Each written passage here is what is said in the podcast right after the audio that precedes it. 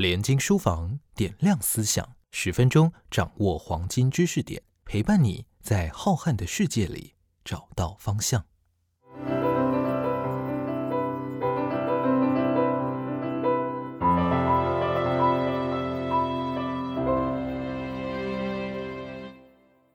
大家好，我是联经出版公司发行人林在觉。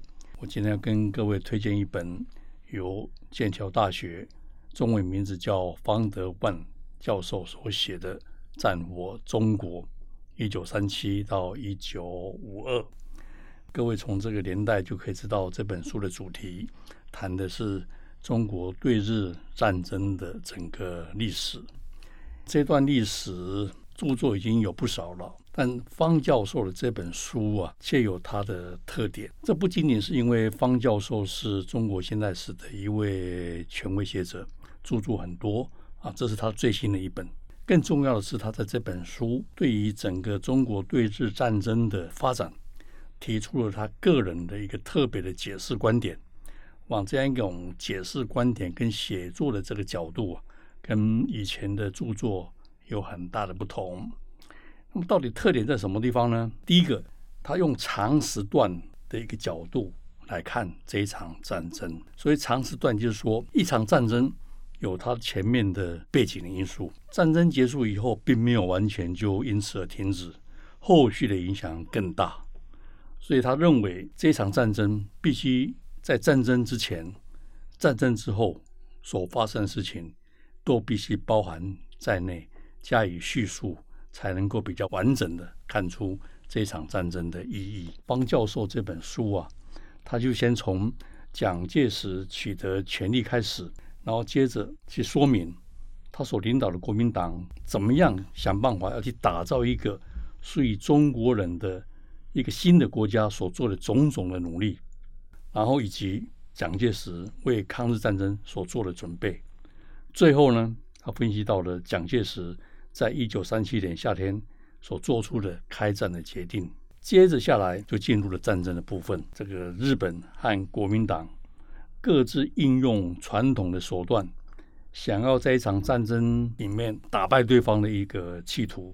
当然，更重要的是，在整个战争当中，它也包含了很重要的部分，就是中国共产党初期的扩张，还有战时共产主义的出现。啊，这是对中国现在是很重要的一部分。接下来呢，他又从盟军的观点来看中国如何战胜日本，以及在战争的后期，蒋介石所领导的国民政府如何折冲国际关系，寻求国际的协助跟帮忙，以及他所遭遇的各种难题。最后，日本战败之后，随之而起的是中国的内战。以及国民党的土崩瓦解，最后到一九五零年韩战爆发，然后接着整个全世界的新的冷战时代出现了。所以这个整个这样一个历史的叙述啊，是很长的，是很纵深的。那么因此，我们就了解的内容跟它的这个现象也就特别的丰富。这种长时段来看战争呢，在这本书里头还举了一个例子。我觉得蛮有意思的，就是说，中国当时对日战争，实际上在经历上是无法比较。他说大家都知道，因此采取一个政策，就是呃，牺牲沿岸的城市，然后撤退到大后方，利用广大的领土以空间换取时间的一个战略。因此呢，沿海城市呢就完全停滞，完全受到破坏。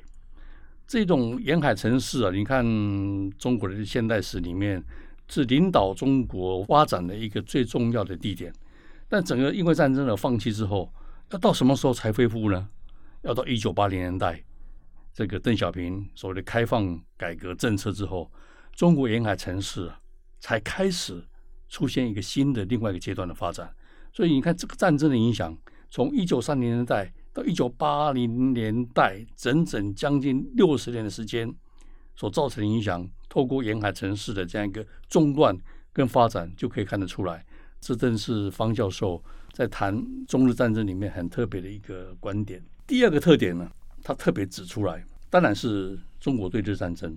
那中国不仅和日本人打战，其实也和自己人打战。这正是这本书里头最特别的一点。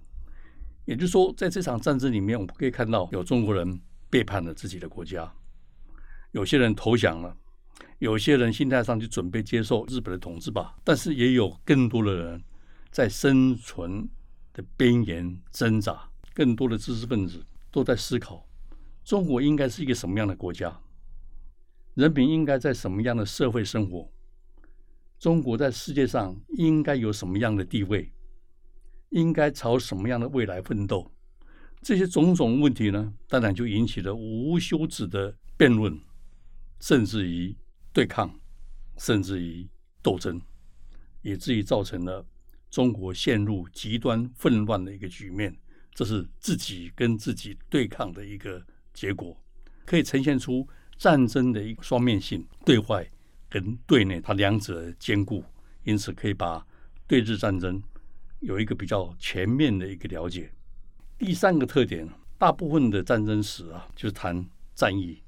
当然，方教授在这本书里头对各个的重要的战役也有很详细的说明，但是都忽视了个人。可这本书，方教授特别的一点，我觉得可能这本书是最值得读者一读的，可能就是他在对个人层面的关注的这一点上面。这场战争到底死了多少人？一般的估计。平民大概死了至少两千多万人，军人大概死了三百多万人，这么大笔的数字的人口的死亡，那真的是人的生命像草一样的被践踏，生者无言啊，死者默默。但是两千三百万人的生命，难道就这样子可以把它抹杀掉，不重视它吗？王教授说不，我们应该知道。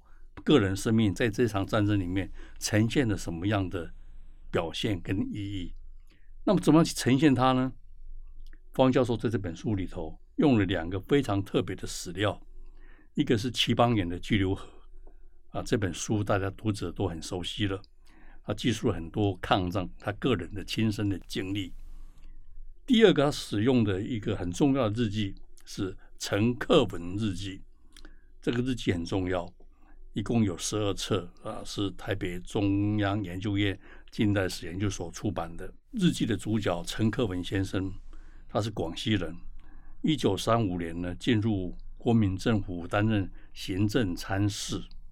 两年之后，也就一九三七年，他开始每天写日记，一直写到一九五零年。那么从一九三七到一九五零年，正好是抗战爆发，然后国民党彻底的溃败。所以这一部日记等于是记录了国民党由盛而衰而亡的一个呃过程。那么日记所记录的事情跟军事的记录啊或者战史的记录是完全不一样的。他观察的更细微、更细腻，看到了人事物的这种感想也更感人。所以方教授也使用了大量的陈克文日记里头的记载。那么在适当的时候，穿插了齐邦彦的回忆，穿插了陈克文的日记，让这本书啊读起来，除了冷冰冰的历史材料的所记录的战争的经过之外，加添了更丰富的个人生命的色彩，所以读起来非常非常的呃有味道、有意思。正因为有个人生命注入了战争的历史里头，所以让方教授对。整场战争有更深刻的感触。最后，我想用他这本书最后一段话来看他的感触是什么。他说：“无人能言未来会如何发展，没有人拥有过去，没有政府能长期维持自己诠释的内容不变，没有任何一位历史学家能够执笔写下最终的定论。”这是他这本书的最后一句话。我想读者把这本书读完之后，对他这句话应该会有更深的感触。我今天就谈到这里，谢谢大家。